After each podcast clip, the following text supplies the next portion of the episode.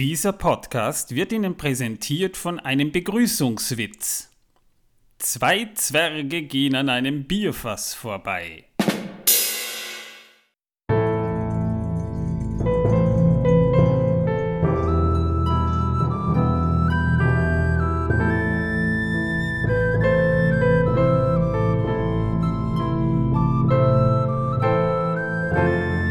Megovanen, Melonin und herzlich willkommen zu einer weiteren Episode von Der Herr der Ringe pro Minute, der Podcast, in dem wir den Film Der Herr der Ringe, die Gefährten von Regisseur Peter Jackson, Minute für Minute besprechen. Ich bin der Manuel, ich moderiere das Ganze hier. Und ich bin der Martin. Und wo sind die anderen? Ja. Ja. Ist mir auch schon aufgefallen, wir werden immer weniger. ja, wir wechseln das Personal aus und wir werden immer weniger.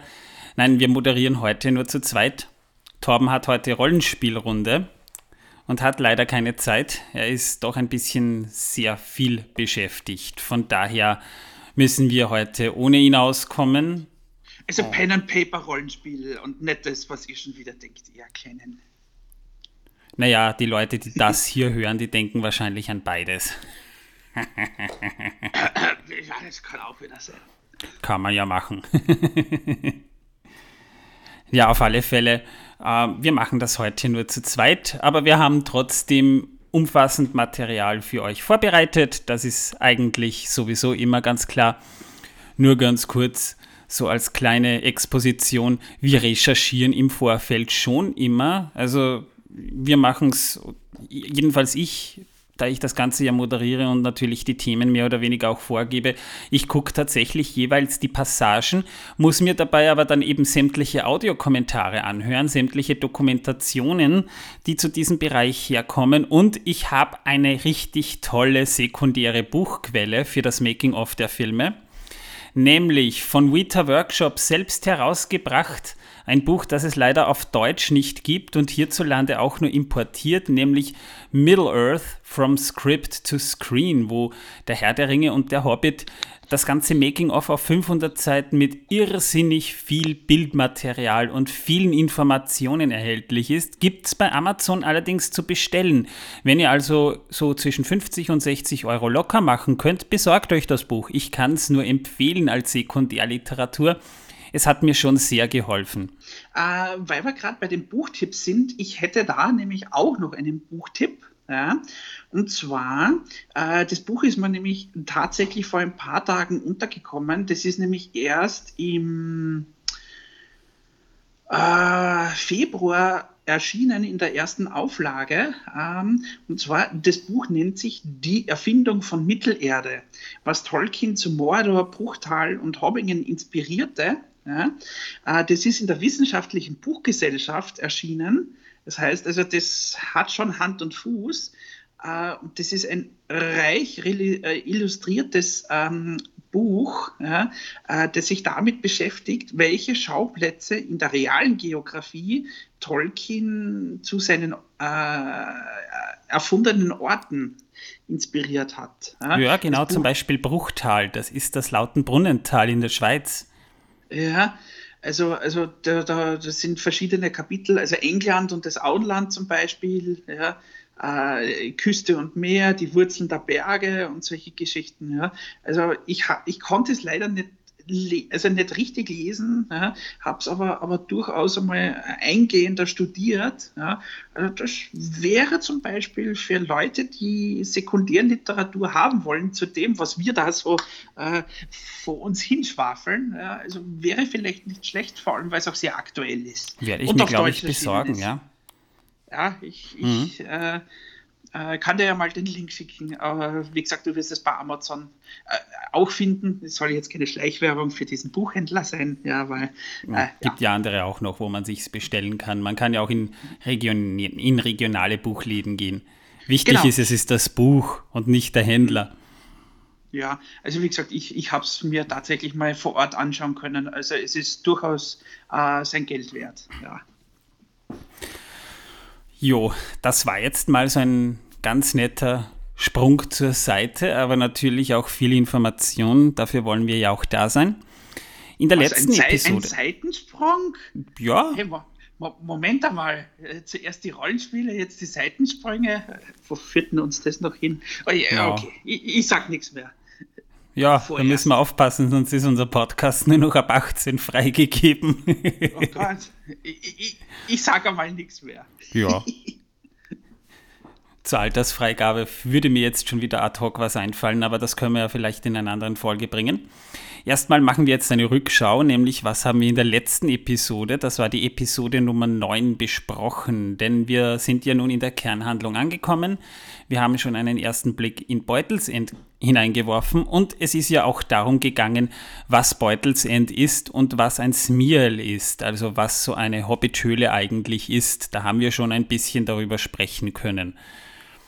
Und ähm, in dieser Folge geht es ja nun eben darum, dass nachdem Bilbo ja angefangen hat, Concerning Hobbits zu schreiben, geht es nun auch in dieser Folge richtig gehend um die Hobbits. Zunächst mal aber, was sehen wir im Film in dieser Minute? Wir sehen diverse Momentaufnahmen. Beispielsweise sehen wir einen Ochsenkarren. Wir sehen ein Schwein, das Gassi geführt wird von einem anderen Hobbit, der gerade irgendwie Reste vom Boden frisst. Wir sehen einen Hobbit, der Pfeife rauchend da sitzt mit Hut. Wir sehen eine fröhliche, muntere Gesellschaft vor einer Wirtschaft sitzend, wie sie gerade äh, von einer Wirtin bedient wird.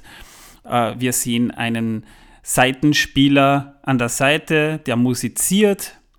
Der hat eine Pfeife im Mund und raucht fröhlich vor sich hin. Dann sehen wir wieder Leute, die hier gerade ein Schwein streicheln. Und Bilbo, der im Off eben beginnt über Hobbits zu erzählen. Kurz hat er das umschrieben, nämlich die Hobbits bewohnen und bewirtschaften das Auenland seit vielen Jahrhunderten durchaus zufrieden damit, äh, das Leben der Menschen zu meiden, der Welt zu meiden und von der Welt gemieden zu werden. Und da es in Mittelerde von unzähligen Geschöpfen wimmelt, erscheinen die Hobbits wohl sehr wenig wichtig, denn sie sind weder als große Krieger bekannt, noch zählen sie zu den besonders Weisen. Und da sehen wir dann wieder einen Hobbit, der gerade Siesta hält und ein Schwein, das an ihm schnüffelt. Und dann wächst er, wächt, wacht er auf und pult sich da irgendwas aus den Haaren. Und wir hören Bilbo lachen und er beugt sich über seinen fein kalligraphierten Text und die Tür klopft. Und er sagt, Frodo, da ist jemand an der Tür. Und er schreibt dann weiter, übrigens, einige sind der Auffassung, dass die einzige Leidenschaft der Hobbits dem Essen gilt. Da sehen wir einen Hobbit, der einer Hobbit-Dame gerade eine Blume überreicht und die freut sich. Dann nimmt der Hobbit von einem Tablett einfach einen Krapfen oder einen Donut runter und isst ihn, während Bilbo weiter sagt, eine ziemlich ungerechte Behauptung, denn die Hobbits haben auch eine Liebe zum Bierbrauen entwickelt und rauchen gerne Pfeifenkraut. Dabei sehen wir einen Hobbit, wie er aus einem kleinen Bierfass sich einen, einen, kleinen Krug einschenkt und fröhlich wirkt er, als gäbe es nichts Schöneres als diesen Krug Bier im Moment. Und dann sehen wir eben Leute, die sich ihre Lungen mit Rauch verpesten. Marlboro würde sich freuen.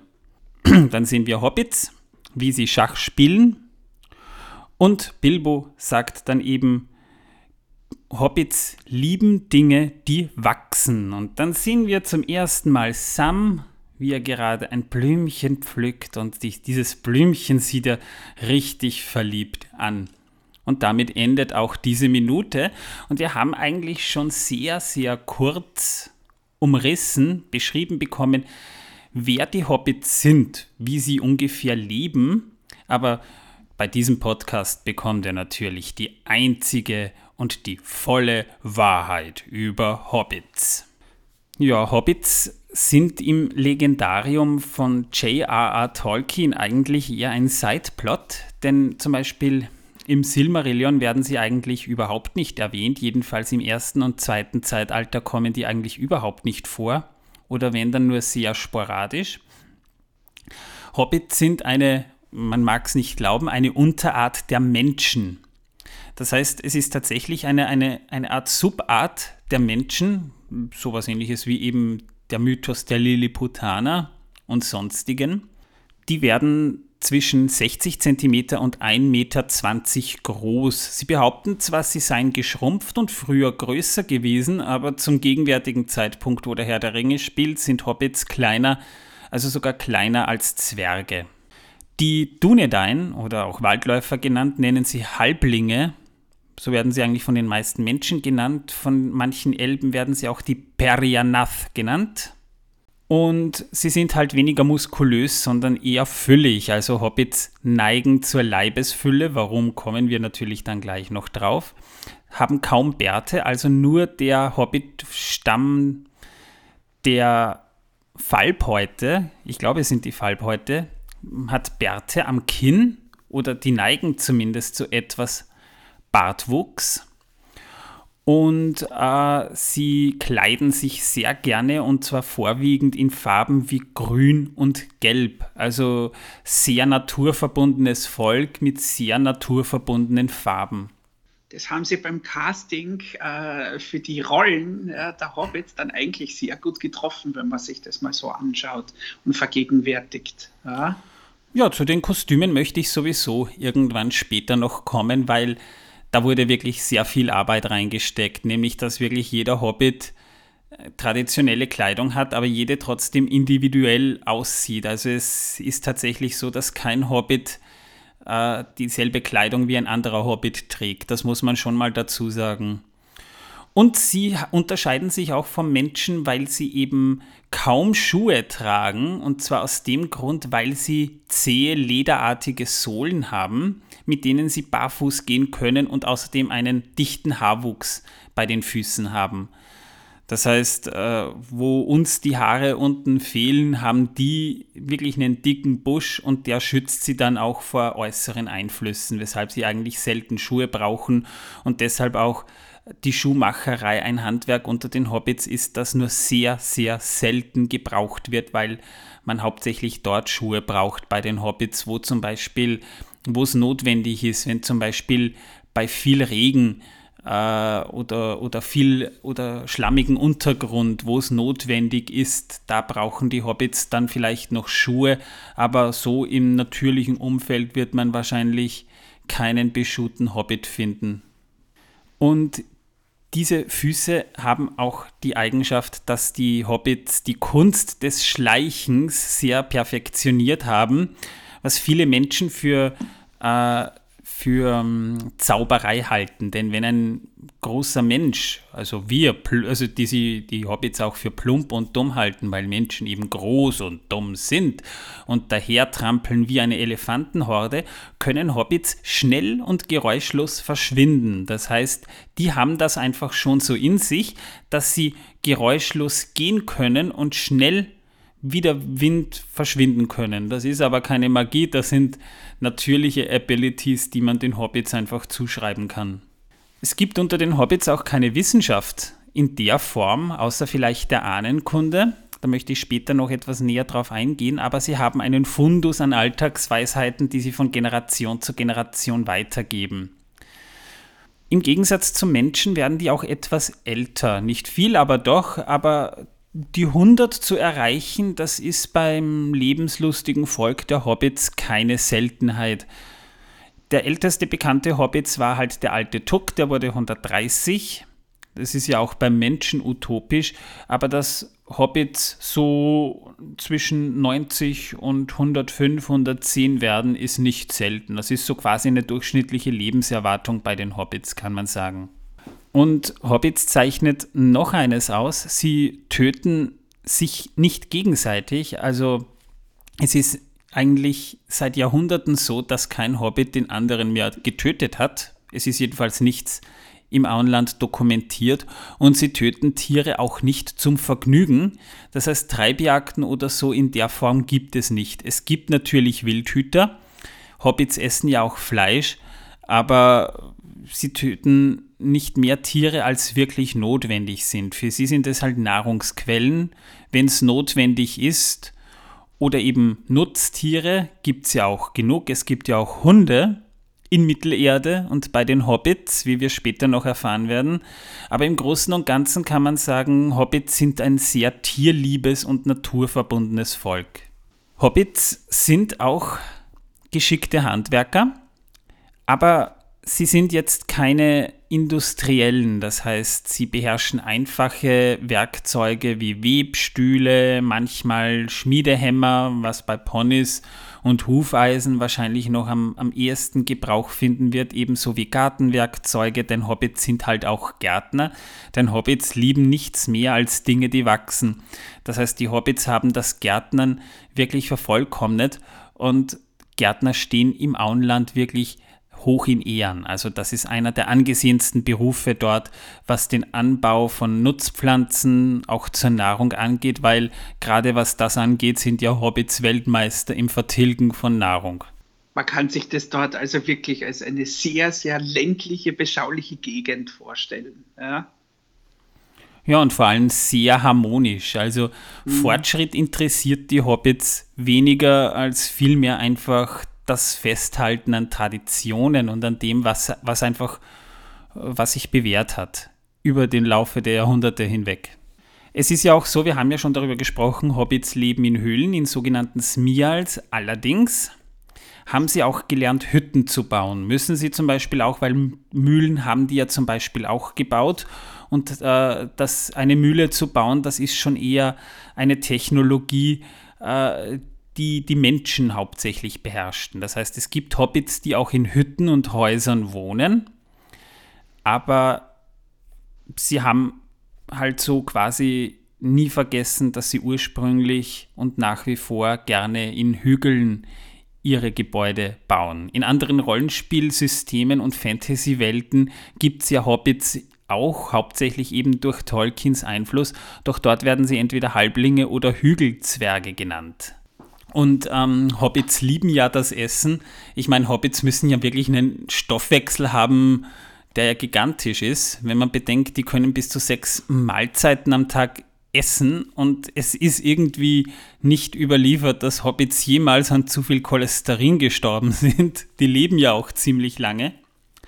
Aber Hobbits essen sechsmal am Tag mindestens. Also das ist so quasi deren traditionelles. Die beginnen nach dem Aufstehen mit dem Frühstück, dann essen die so quasi eine Art Brunch, ein verspätetes Frühstück, das zweite sozusagen, dann gibt es eben das Mittagessen, dann gibt es einen Nachmittagssnack, dann kommt das Abendessen und dann noch vorm Schlafengehen das Nachtmahl. Das heißt, wir haben hier mal sechs regelmäßige Mahlzeiten, die die Hobbits zu sich nehmen und äh, dazwischen arbeiten die in der Regel auch mal. Und eine weitere Tradition, die auch im Film angesprochen wurde, sie rauchen halt gerne Pfeifenkraut. Die Hobbits brüsten sich ja damit, das Rauchen mit der Pfeife sogar erfunden zu haben. Und das ist für die Hobbits so wichtig, dass Tolkien im Prolog des Buches dem sogar ein eigenes kleines Subkapitel gegeben hat, weshalb ich mich dem später dann auch nochmal gerne zuwenden werde. Hobbits sind auch sehr gesellig. Also Hobbits treffen sich während und dazwischen sie mal eben essen oder sogar miteinander tun, gerne im Gasthaus, bekommen gerne Besuch. Hobbits gehen einfach wirklich sehr gesellig miteinander um und wenn du als Hobbit jetzt eher gerne mal für dich bist, bist du tatsächlich ein Sonderling unter den Hobbits. Es ist nicht üblich. Hobbits sind ganz einfach wahnsinnig gesellige Wesen. Das ist auch der Grund, warum sich Hobbits gerne Briefe schreiben, das heißt, das Auenland hat wahrscheinlich das beste Postsystem in ganz Mittelerde. Der Postbote ist dort einer der höchst angesehenen Berufe, weil Hobbits sich einfach wirklich querbeet zwischen den einzelnen Ortschaften hin und her gerne Briefe schicken und nicht nur Verwandte, sondern auch Freunde und Geschenke geben die sich. Also Hobbits äh, machen zum Geburtstag beispielsweise selber keine Geschenke, also die machen Geschenke, die werden nicht beschenkt, sondern sie schenken her. Und meistens ist es einfach nur Ramsch.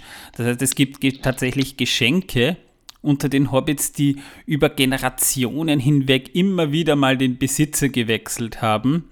Und das ist einfach eine Tradition. Manche Hobbits, vor allem die besser betuchten, die zum Beispiel Bilbo machte das ja auch bei seinem Geburtstagsfest, kommen wir später noch dazu, dass er tatsächlich Geschenke machte, die was wirklich Tolles sind oder die man halt auch wirklich im Alltag gut gebrauchen kann. Aber meistens schenkt man sich sogenannte Mathoms, also übersetzt eben Geschenke oder wie ich es gerne einfach nenne, Ramsch. Ich meine, solche Leute kennen wir ja auch. Ihr wisst ja, die Großtante, die euch zum Geburtstag eine besonders hässliche Vase schenkt wo man mit ziemlicher Sicherheit davon ausgehen kann, dass die wahrscheinlich wieder ein Geschenk von jemand anderen ist. Und wenn sie dir wirklich nicht gefällt und dir gerade nichts einfällt, wirst du wahrscheinlich diese Vase dann weiterschenken. So sind Hobbits eben auch. Das soll jetzt natürlich nicht heißen, dass ich dazu neige, so etwas zu machen. Nein, nein, nein, nein, nein. nein, ich passe wirklich ernsthaft darauf auf, dass ich keinen Ramsch verschenke, aber ich bekomme selber genug Ramsch geschenkt. Es ist leider so. Ja, das, da geht es uns allen wahrscheinlich gleich. Genau. Und äh, Hobbits haben ja halt äh, eine Wissenschaft, die sie wirklich mit Leidenschaft verfolgen, und das ist die Ahnenkunde. Also die Hobbits haben ihre Verwandtschaftsverhältnisse über Jahrhunderte hinweg aufgezeichnet. Da gibt es tatsächlich ganze Bibliotheken davon, die da gesammelt werden, wo einfach nur die Stammbäume der einzelnen Familien aufgelistet sind. Und würde man mit einem Hobbit da mit ins Gespräch kommen, da würde dir wahrscheinlich über Stunden hinweg nichts anderes als Verwandtschaftsverhältnisse erzählen. Und als interessierter Hobbit hörst du natürlich zu weil dich das selber auch wahnsinnig interessiert und so kommen Hobbits halt ins Gespräch. Das heißt, die Ahnenkunde ist nicht nur eine angesehene Wissenschaft unter den Hobbits, sondern auch eins der liebsten Gesprächsthemen unter den Hobbits. Hobbits spielen aber eben auch gerne Spiele. Ich meine, wir sehen sie im Film beim Schach. Das ist so eine Sache, wo ich jetzt nicht glaube, dass die Hobbits unbedingt große Schachspieler sind, aber es scheint so, sie spielen gerne Golf und sie spielen gerne Kegeln. Das ist tatsächlich ein bisschen auch überliefert. Das ist auch tatsächlich so, dass Hobbits leidenschaftliche Bowler sind. Ja, und die Namensgebung bei den Hobbits, die ist halt auch sehr interessant. Mädchen bekommen meistens Edelstein- oder Blumennamen. Das heißt, Mädchen tragen dann den Namen Rosi oder Primel oder Eleanor oder eben Edelsteinnamen wie zum Beispiel Esmeralda. Män äh, männ männliche Hobbits bekommen traditionelle Namen, die aber eben ins Ländliche so ein bisschen auch abgeändert sind. Zum Beispiel Michel, Samwise, Frodo, Meriadoc. Ja, aber eben auch Namen, die man ins Deutsche einigermaßen gut übersetzt hat. Aber es sind halt hauptsächlich eher Namen wie Hallfast oder, oder Hamfast und ähnliches. Wie gesagt, man kann sich das Legendarium mal ansehen. Es gibt tatsächlich einen Stammbaum von Bilbo, den Tolkien auch veröffentlicht hat. Sowas kann man sich dann durchaus mal ansehen. Bilbos Mutter hieß ja übrigens Belladonna. Ist ja auch eine, ein, eine Blume, eine Pflanze, die es ja auch die, tatsächlich gibt. Die Trollkirsche. Genau, Du weißt das natürlich noch besser als ich. Ich wäre jetzt nicht drauf gekommen. Aber ja, stimmt.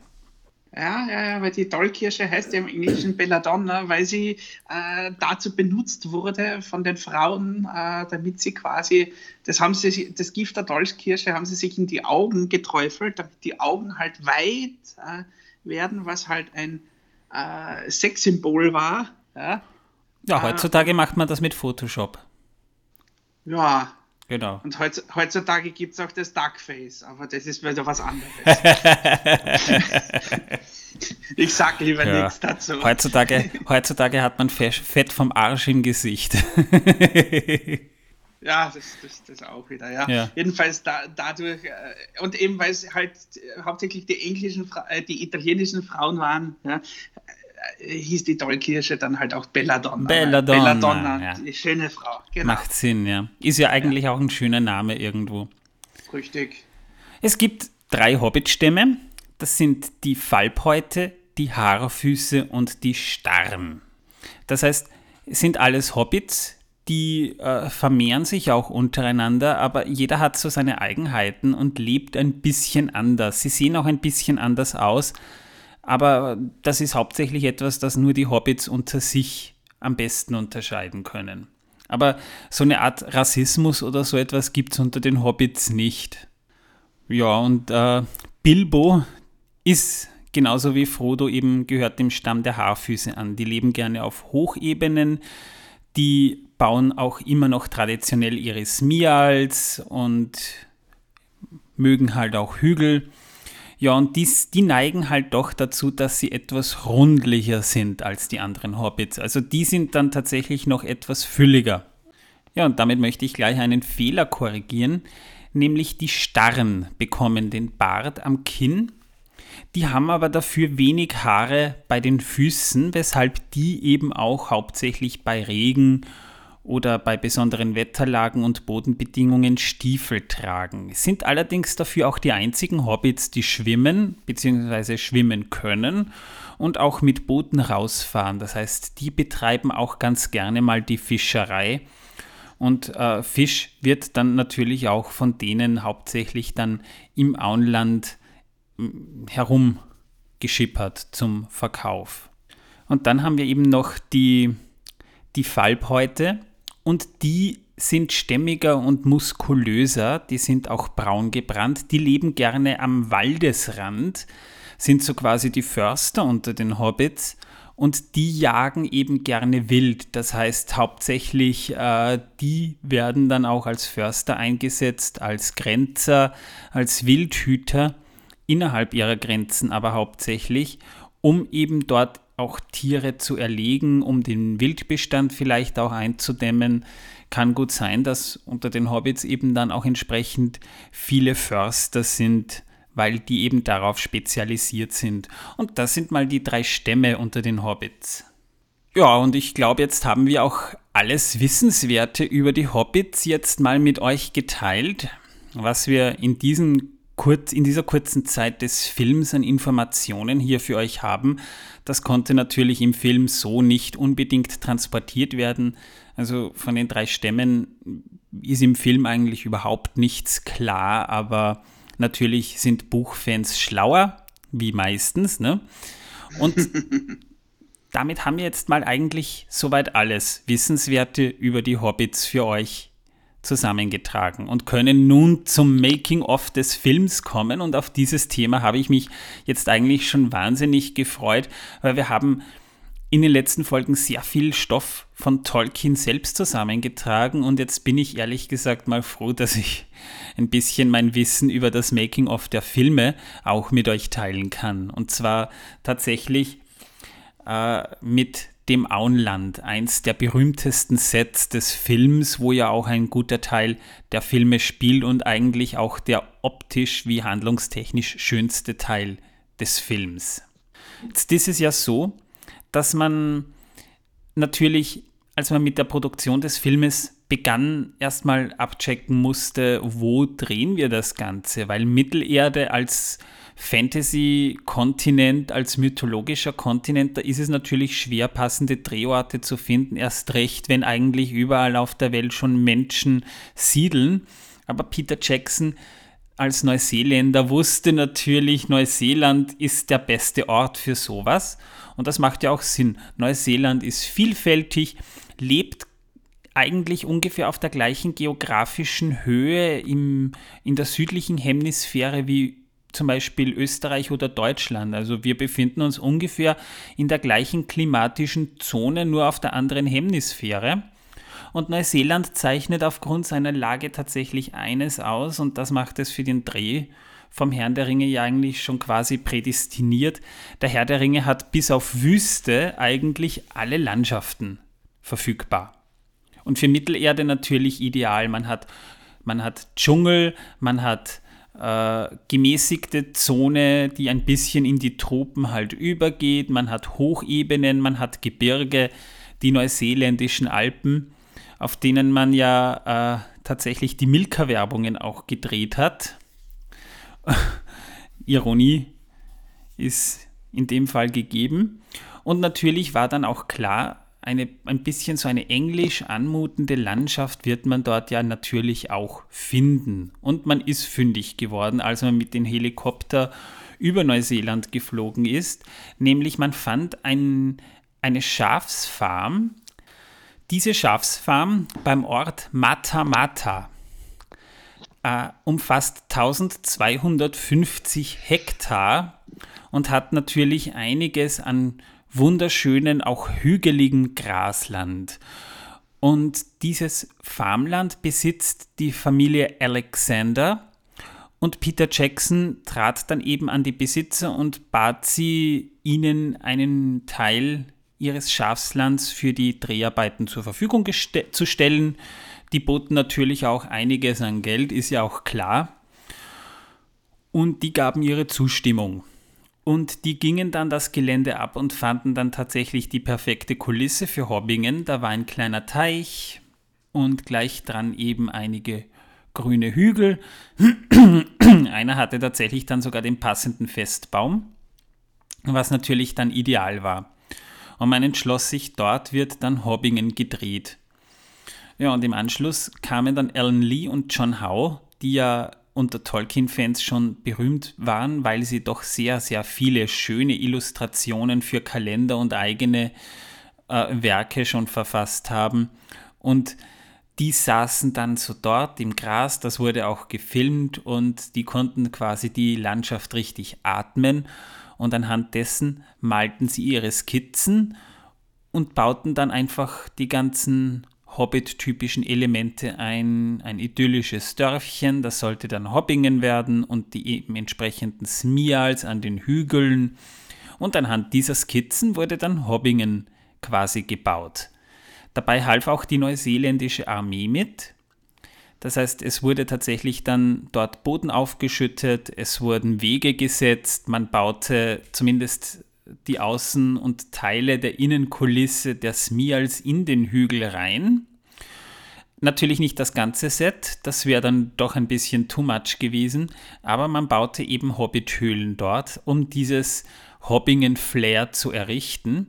Dabei wurden allerdings eben auch Hobbithöhlen in verschiedenen Größen für die entsprechenden Einstellungen gebaut. Das heißt, es ist ja so, dass Gandalf als großer menschlicher natürlich nicht die Größe eines Hobbits hat, weshalb er natürlich vor einem anderen Set stehen muss, als es beispielsweise Ian Holm als Frodo tut.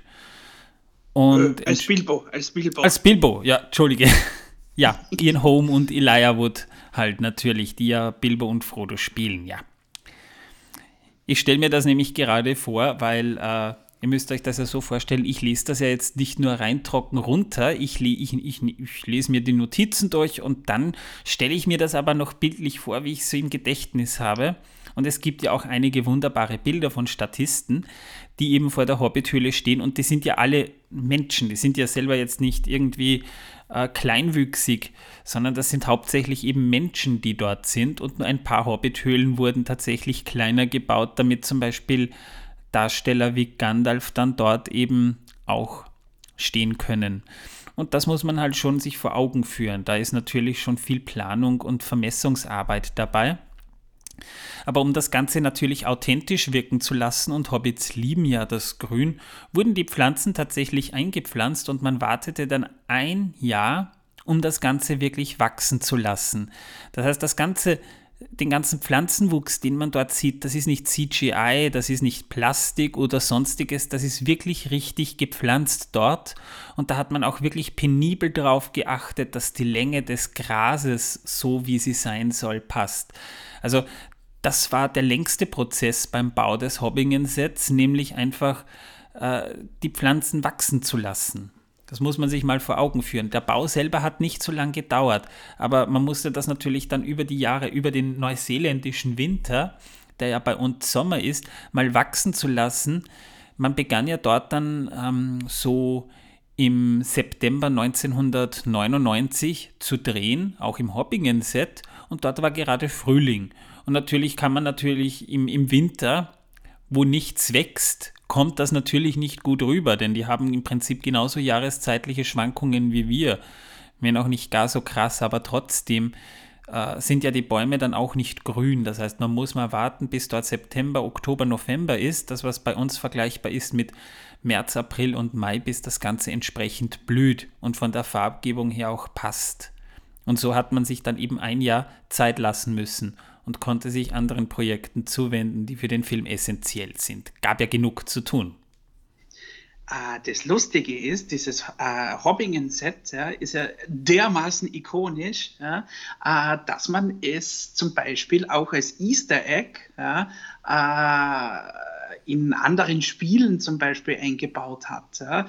Ähm, ähm, wer zum Beispiel das letztjährige Assassin's Creed gespielt hat, äh, Assassin's Creed Valhalla, das ja eigentlich die die äh, Eroberung Englands durch die Wikinger äh, thematisiert. Ja.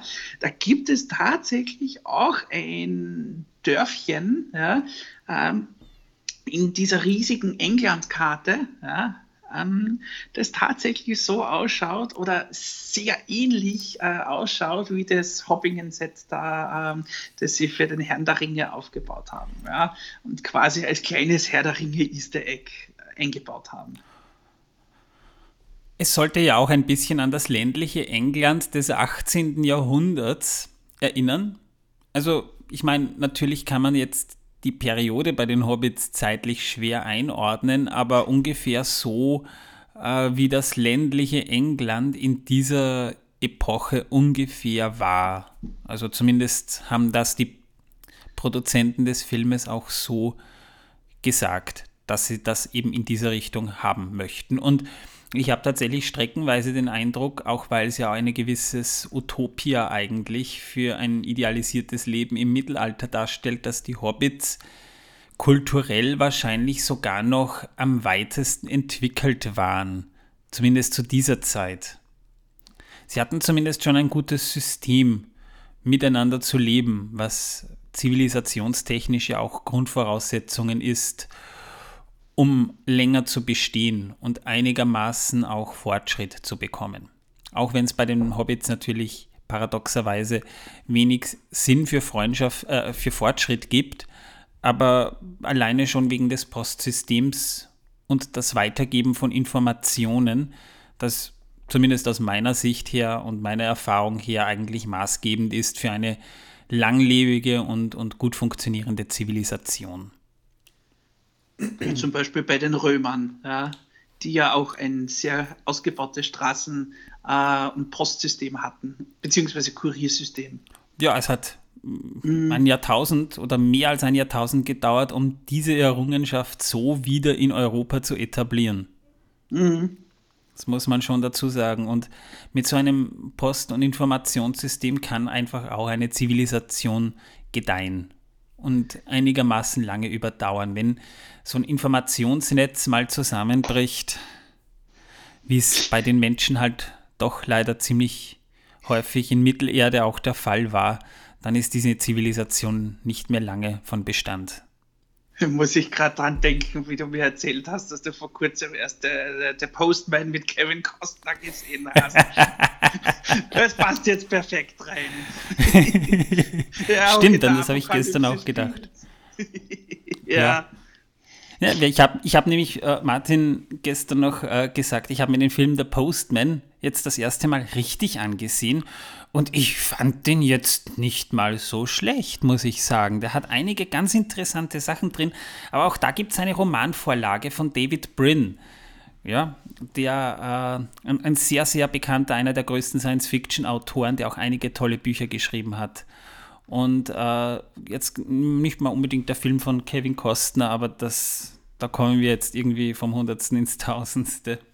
Ja, reden wir vielleicht lieber noch ein bisschen um die, über die musikalische Untermalung der äh, genannten Szene. Es wäre ja. vielleicht auch nicht so uninteressant. Na, perfekte Überleitung, weil ein Thema habe ich Mia Culpa total vernachlässigt und das muss ich jetzt sowieso ein bisschen einbringen, weil es einfach dazugehört, vor allem weil ich mir jetzt einigen Stoff angeguckt habe zu dem Thema, nämlich die Filmmusik vom Herrn der Ringe, die uns nicht nur über den Film hinweg die ganze Zeit begleitet, sondern auch diesen Podcast begleiten wird. Eins muss man Howard Shaw, den Komponisten vom Herrn der Ringe, wirklich lassen. Er erzählt eine auf emotionaler Ebene Geschichte in der Geschichte drin. Und wer sich mit der Musik und mit der Materie ein bisschen befasst, der wird wissen, was ich meine. Ich meine, meine Frau Corinna und ich, wir haben uns ja das sogar live in Konzert angeguckt, was ja nur sehr wenigen Filmen beschienen ist, dass man das tun kann. Es ist ja auch ein ikonischer Soundtrack. Eigentlich kennt ihn jeder. Und von denen sind es wahrscheinlich dann 95 Prozent, die den Soundtrack auch dem Herrn der Ringe zuordnen. Und selbst da wissen die meisten, welches Thema wohin gehört. Zumindest die einschneidendsten Themen. Ich meine, ich kann jetzt natürlich keine spielen wegen GEMA und Co. Wir wollen ja hier jetzt keine Rechtssache lostreten, aber es beginnt ja schon mit dem Film. Ganz zu Beginn hören wir so dieses elbische Lothlorien-Thema mit diesem Chor im Hintergrund. Ja, das beginnt ja schon so geheimnisvoll. Und dann beginnt ja Galadriel schon zu sprechen. Und dann, als der Herr der Ringe-Schriftzug auftaucht, hören wir auch das erste Mal den, das, das Ringthema und für mich klingt das schon so geheimnisvoll. Also man hört aus diesem Thema mit diesen wenigen Noten ja schon die Stimme raus, die durch diesen Ring spricht. Man spürt aus diesem Thema die Gefahr heraus, dass dieser Ring ein Leben hat und dass dieser Ring eigentlich das Zentrum der Geschichte ist und dass von dem aus alles ausgeht obwohl es eigentlich nur eine, eine sehr einfache Abfolge von Melodie ist, man hört sie in diesem Film wirklich oft und immer dann, wenn es mit dem Ring direkt zu tun hat. Und äh, wir hören dann während der Schlacht am Schicksalsberg auch das, das Thema der Ringgeister, das ja auch äh, maßgeblich dabei ist, meistens begleitet von Chören. Und da geht definitiv diese Bedrohung, diese, diese dunkle Bedrohung schon richtig aus. Das wird meistens in Elbisch oder in der schwarzen Sprache von Mordor gesungen. Also auch da hat äh, Howard Shaw definitiv darauf geachtet, dass, dass auch der Chorgesang in mittelerdischen Sprachen, hauptsächlich Elbisch, oder Zwergisch, manchmal eben auch in der dunklen Sprache von Mordor gesungen wird. Wir verstehen das wenigste davon, aber wir hören aus dieser Kraft und aus dem raus, was wir da teilweise eben hören, wohin uns diese Musik tragen will. Manchmal ist es ein Knabenchor, manchmal ist es ein Männerchor, in manchen einzelnen Fällen ist es sogar ein, ein ortsansässiger Maori-Chor, der singt. Da gibt es noch einige interessante Sachen dazu zu diesem Thema. Und äh, wir hören gerade in diesem Prolog dann eben auch schon einige dieser Themen. Dann, als der Prolog weitergeht, bekommen wir ein bisschen das Gollum-Thema schon vermittelt. Und später dann, als der Schriftzug der Fellowship of the Ring auftaucht, hören wir dann auch zum ersten Mal das Gefährtenthema schon. Und das Gefährtenthema, das ja eigentlich auch zentral ist. Das ist nämlich, wenn der zweite Schriftzug, dieser Titel auftaucht, bekommen wir dann teilweise auch schon die Themen mit, die man hauptsächlich in diesem Film hören wird, um die es sich dreht. Und das Gefährtenthema wird so angespielt, so als wäre es noch weit weg, aber es wird der Zuschauer schon darauf vorbereitet. Ja, und bei der Minute, wo wir nun aktuell sind, bekommen wir auch die erste Version des Auenland-Themas zu hören, das wahrscheinlich jeder mitpfeifen kann. Der Track auf dem Soundtrack heißt ja nicht umsonst Concerning Hobbits. Ja, auf der Full Recordings, weil es gibt ja auch da mehrere Ausgaben vom Soundtrack. Mhm. Es gibt mal die Filmversion, die sich aber tatsächlich streckenweise unterscheidet von dem, was wir im Film tatsächlich hören. Schon mhm. ganz zu Beginn. Das Intro klingt ganz zu Beginn anders als das, was wir im Film hören. Bei den Full Recordings mhm. ist aber wirklich genau das drin. Mhm. Das die heißt, sind aber auch äh, später erschienen, die Full Recordings. Ja, ich glaube, die sind vier oder fünf Jahre, nachdem die Filme schon im Kino gelaufen sind, sind die mhm. erst erschienen. Ja. Ja, und dann gab es sie ja mal eine Zeit lang nicht. Dann wurden die auf Blu-ray veröffentlicht für den bestmöglichen Klang und auch als Vinyl-Ausgabe für die Sammler. Mittlerweile könnt ihr sie aber auch auf Spotify und den anderen Streaming-Diensten hören und teilweise auch schon wirklich in guter Qualität. Ich lasse es gerne auf meiner äh, Sonos-Anlage im Wohnzimmer laufen wenn ich mal wieder chillen möchte, läuft bei mir dann gut und gerne auch mal neben Musik von Hans Zimmer und anderen läuft dann eben auch mal der Herr der Ringe Soundtrack. Und bei den Full Recordings, wenn ihr die hört, da ist wirklich alles drin. Auch die Gesänge von den einzelnen Schauspielern. Das heißt, wir hören Gandalf singen, also Ian McKellen hören wir singen, Sir Ian Holm hören wir singen, wir hören natürlich dann auch mal Liv Tyler singen, wir hören ja, verschiedene Gesänge, eben auch von Dominic Monaghan und, und, und anderen singen. Billy von Boyd. Vigo, Vigo Mortensen sogar. Vigo Mortensen hört man sogar ein paar Mal, ja. Also, wenn ihr die Gelegenheit habt und Lust bekommen habt, hört es euch auf alle Fälle mal an. Denn ihr bekommt, sich. ihr bekommt da tatsächlich, wenn ihr den Film so ein bisschen im Kopf habt, der Film läuft in eurem Kopf dann nochmal ab. Und das haben wir vor allem deshalb dem Ganzen zu verdanken, weil Howard Shore wirklich die, die passenden und, und richtig gute Themen für die einzigen, für die einzelnen, für die einzelnen Abschnitte der Handlung gefunden hat. Das ist eigentlich selten, dass jemand das so gut kann. Das ist wenn ich mich recht erinnere, auch einer von den letzten großen, wirklich epischen Film-Soundtracks, wo wirklich äh, verschiedene Themen verwendet worden sind, der wirklich im Ohr bleibt, der wirklich orchestral ist. Ja?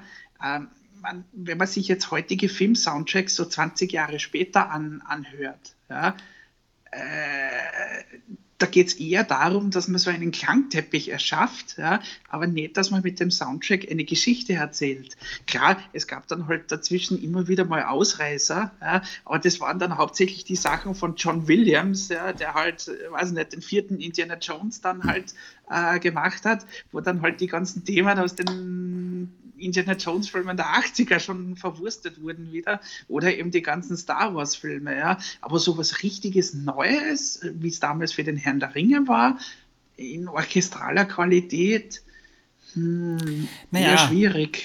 Das gibt es schon noch und auch bei Serien wird das immer mehr verwendet. Also Game of Thrones. Game of Thrones, ja zum Beispiel.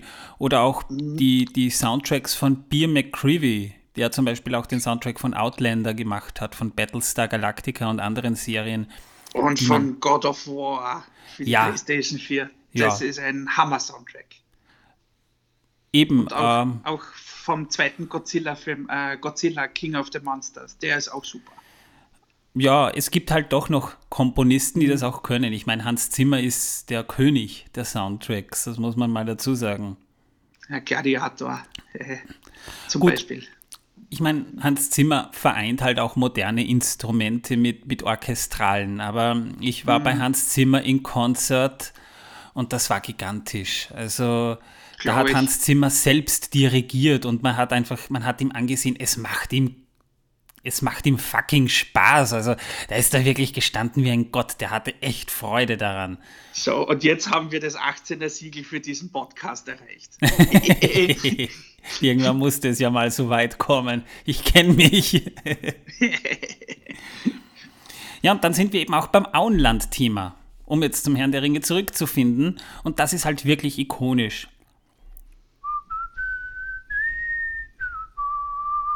Vor allem mit diesen Flöten. Ja, ja. Also, also mhm. da ist wirklich viel drin und hier, hier wird mit, mit Klarinette und mit Flöte gespielt. Hier beim ersten Concerning Hobbits noch nicht so. Da, da haben wir schon äh, die Grundmelodie, aber noch nicht diese, also das ist mal so eine Art wirklich geschichtenerzählerisch. Ich kann ja die einzelnen Instrumente nicht alle auseinanderhalten. Ich bin leider kein Musiker. Schande über mich. Aber vom Takt her passt schon, aber man hört die Flöte hier noch nicht. Man hört das Auenland-Thema schon, aber es ist so, als würde es gerade mal vorbereitet. Es ist wie ein Intro zum Intro sozusagen, aber es klingt schon nach dem Auenland-Thema. Aber das Problem bei dem Ganzen ist, nachdem wir das ja dann nochmal haben, darf sich das Ganze natürlich nicht in diesem Maße wiederholen, wie eine Endlosschleife. Es muss sich alles unterschiedlich auch anfühlen. Das heißt, wir haben hier mal das Auenland-Thema, das Auenland und vor allem die Hobbits werden hier jetzt mal vorgestellt. Aber es ist noch nicht das Thema, das wir jetzt alle wahrscheinlich mit den Flöten im Ohr haben. Und äh, ja, zu dem, was man uns hier im Bild so an Eindrücken vermitteln möchte, kommen wir in einer anderen Folge ja eigentlich sowieso noch, denn eigentlich sind wir damit ja jetzt schon durch und wir haben uns wirklich wunderbar ausgelassen zu dem Thema, muss ich persönlich sagen. Ja, das ist richtig. Ihr dürft auf die nächsten Folgen gespannt sein. Ja, denn in der nächsten Episode geht es eben auch um Gedichte und, und um Lieder, nämlich die, die uns Tolkien für die Geschichte vermacht hat. Es geht um die Bedeutung von Bilbos 111. Geburtstag. Wir ähm, kommen von einer Extended-Szene, denn das Ganze, was wir hier ja hatten, haben wir ja beim letzten Mal schon gesagt, ist eigentlich Extended Version. Kommen wir wieder in die Kinofassung. Und wir werden das erste Mal in dieser Film auf Gandalf treffen. Ja, wir lernen einen Zauberer kennen. Und wir gehen natürlich auch weiterhin in das Making-of des Filmes ein, denn da kommt dann auch ein sehr interessantes Thema, das euch vielleicht so gar nicht aufgefallen ist. Ich persönlich freue mich schon, euch das nächste Mal wieder zu hören. Ich hoffe, ihr bleibt uns gewogen. Ich wünsche euch was. Ciao. Ciao, ciao.